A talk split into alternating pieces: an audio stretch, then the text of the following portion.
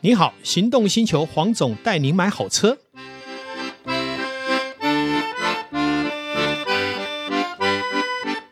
黄总带你买好车，又来到线上与导叔一起来聊幸福时光。 Hello，各位听众朋友，大家好，我是导叔导根座黄总。是我觉得上次你京都讲的实在是不够详细， 我认为你知道京都应该不是只有这样的，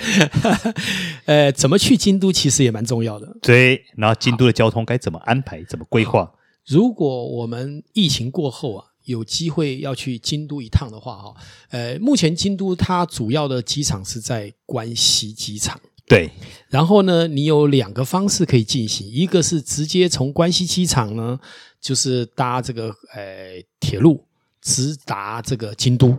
另外一个呢，你可以转道到大阪。嗯为什么会这样说呢？因为京都的饭店通常如果在市区都比较贵一点，也比较一房难求。如果是在枫叶或是樱花旺季的时候，那京都的饭店确实订起来会比较辛苦一点，费用也会比较高。那有人会觉得说，我不想只有游京都啊，我还要加上大阪。这个时候前往大阪去住，然后一大早呢搭所谓的这个诶、铁路，嗯，直达到京都去玩，也是一个方式。但是它的缺点就是来回都要打，所以就会比较辛苦一点。而且时间上也要耗费比较对多，。所以就适合就是说你只有玩一个晚上的京都或两个呃两天的京都，嗯那主力是在大阪玩，那就适合。嗯，如果你是好几天是京都，那就不适合这样的方式。那因为日本这个国家呢，对观光客是非常的优惠，好，所以如果你要去到京都或大阪，那你就可以买所谓的 pass 啊、啊，他们的旅游 pass 其实很划算，算起来大概是我们实际交通费的三分之一而已。啊，因为差这么它多也是无限可以搭乘嘛，然后在一个时间里面，包括公车有时候都含在里面哈、像京都的公车也是含在那个 pass 里面哈、那至于是什么 pass，每个时间点可能都有不同的优惠，我们可以上网去查一下。那基本上是非常方便的，不管是 JR 的 pass 还是另外的 pass 都有哈、嗯那当然，以京都来讲，好、如果进到京都啊，如果你担心房价太高，其实京都的周边也就一样是京都，但是它可能是多坐几站的地铁，你可能费用就会低很多，嗯，这也是一个可以考量的。因为你从大阪到京都，跟京都本地要到京都，那个时间还是可以省很多的。而且京都它本身范围很大，所以当我们在交通对策是对的时候，其实蛮划算。像我之前呢，呃，只要早一点规划这样的旅游啊，我买的机票钱通常来回，好、华航或长荣都不超过一万块钱。早一点了哈，那早一还点蛮划算对的。，那订房的话，以京都当然旺季确实很贵哦。哦好的那房间一个对晚上五千一万是经常会有跑不掉哦，那对跑不，掉哦。那可是相对大阪就会便宜很多，所以啊就是对还是要看小资族预算不许可的，或是学生，可能还是住大阪对他会比较划算比。较经济划算一因点，为只要你有 pass 就没有差了嘛，你的交、嗯因为交通费用在日本是很贵的，嗯可是因为你有 pass 就省下很多钱。哎，可是那如果说我今天住大阪，那我要去游京都的话，嗯我大概花在通勤时间上会花费多少呢？呃，我记得大阪到京都，如果搭地铁，大概也要几十分钟的时间，也算是有距离的。是但是是一般来讲，如果我们早点出门，晚点回来是没有什么问题啦，因为京都既毕毕竟腹地不大嘛。嗯好，那你如果是选择去京都一天或两天，那住大阪这样来回是 OK 的，而且大阪旁边有很多可以走的嘛。嗯哦，后面到神户啦，或是到这个呃很多的古城、大阪城这些都方便。方便嗯好、那么它都有，它很多像到有有喂鹿吃饭的那个，那个啊叫什么？对那个我知道 忽然临时我们讲一讲对我，知道常常就忘记了我知道啊。对，那个都是很棒的景点。那其实从大阪为依据，好扩散到嗯东京啊、到京都都是很棒的一个选择。不过黄总，你刚刚嗯讲到大阪城呢，我们不是先前有提到樱花吗？是，其实你春天去大阪城看樱花嗯很漂漂亮因为对你就会看到樱花就在水边，然后是后面的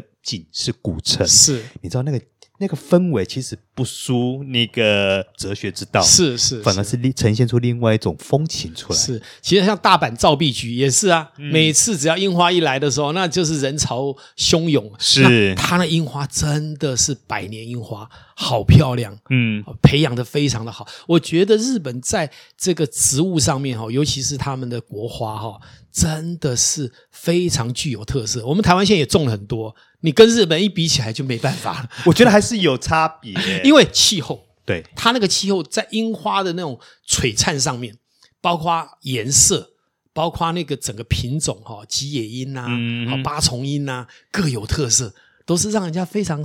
欣然享受的感觉。樱花呢，我觉得樱花除了盛开的时候满是树都是樱花的时候很漂亮，是还有一个点很漂亮，嗯，就是当它开始在飘落的时候，对，樱花雪，对啊啊，哇你知道那个氛围，你真的觉得哇，超级无敌浪漫，对，就是凄美，对啊、就凄美。你想想看，三百六十五天的努力，就为那十五天的璀璨，对，然后当它开始飘的时候，风一吹，然后吹向远方，哇，你知道那多诗情画意啊！是啊，是啊，是啊。对所以我就说，京都、大阪这个古都这一个区块啦，啊、除了东京之外啦，因为你知道东京耳熟能详嘛，大家都去过嘛。嗯对那其实也有很多人哦，东京去了十趟也没有去过京都哦或大有阪。对，我有一个朋友呢，他光东京是自由行是去超过十次，啊，对呀、对呀、对、那就其实是没有必要。为什么？因为当我们去过那么多的文明的地方，其实要回到古都啦。嗯那另外像我举个例子来讲，嗯以大阪来讲，它延伸到像神户，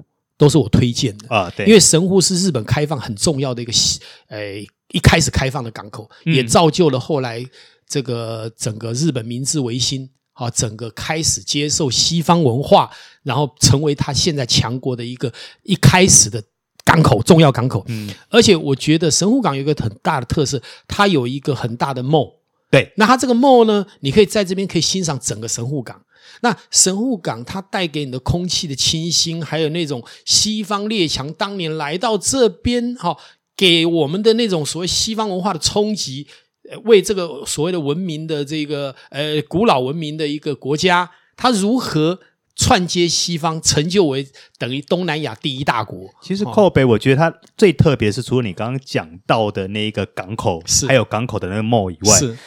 它让我觉得印象最深的就是中西合璧的是味道。是在那边喝一杯咖啡，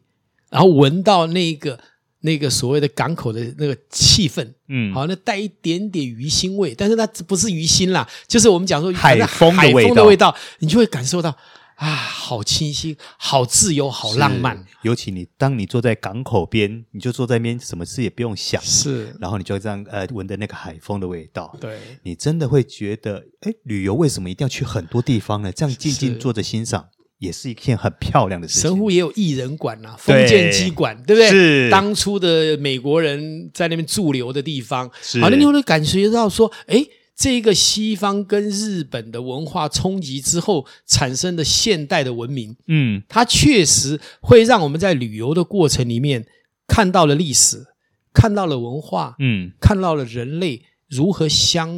濡以沫，怎么去哎融合？对，嗯怎么融合？，对我、我是觉得神户也算是一个还蛮有特色的地方。是。对，然后其实呃，整个大阪、京都的一个大环境，它本来就具备你去玩一个月、两个月的时间。嗯而且不瞒您说啊，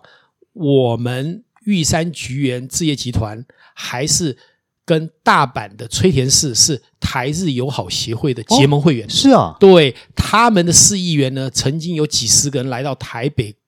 做交流来，哎做交流。我们也带着我们的合奏团整团去到那边做去交做流交流，我们还拿到外交部的补助，嗯是一个民间机构跟日本好、做民间交流一个最好的一个示这范。是一个蛮有意义的事情。是，对我就说，呃，如果我们不要那么着眼在民族情绪上面，嗯，好、一定要，因为那就是政客造成的嘛。对啊，其实实人民都是无辜，都是善良的。我们愿意好好良善对待，其实这个世界是非常有发展性的。嗯，对，哎，可是哎，黄总，你刚刚提到，呃，我们刚刚两讲的都是关西嘛，你有嗯稍微提到了东京，嗯，那你觉得，因为毕竟东京它是一个呃很开发的都市，是。那东京你会有想推荐的地方吗？东京当然说实在的，不管是我们讲的新宿，嗯，好、这个涩谷、西布亚啊、西部亚好嗯或是这个周边都有像像六本木，好、嗯甚至于就是表参道啊都是我呃们表参道耳熟能详的。也就是说，其实应该这么说，东京当然是后来的新都嘛，对，那它的发展也是见证了他们这个整个呃整个呃文明的发展的很重要的哈，到后来变工业大国。一个见证都市哦那。但是我觉得，呃，在东京是可以学习到很多，比如你看它的大楼都是非常的高科技的哈，啊、嗯包括就是很多的商业哈、都很密集。嗯，那当然它有它的优势。好，那我们去玩的时候，其实现在有很多人都在介绍东京嘛，对，不乏人介绍了。但是我认为东京对我来讲哦，呃，我希望下一集我来谈哦，如何从东京往外延伸去玩我们想玩的景点。哦，好比方哎、说清景泽，哎，比方这个说远离一百多公里的富士五湖，好哦，这个好，如何租车去玩，好，而且还玩的精彩。嗯，这个是我们下一集或许可以来聊聊。可以哟、哦。哎，那敬请期 待喽。好，我们这一集就先聊到这里，拜拜，谢，谢线上听众，拜拜，哎拜拜。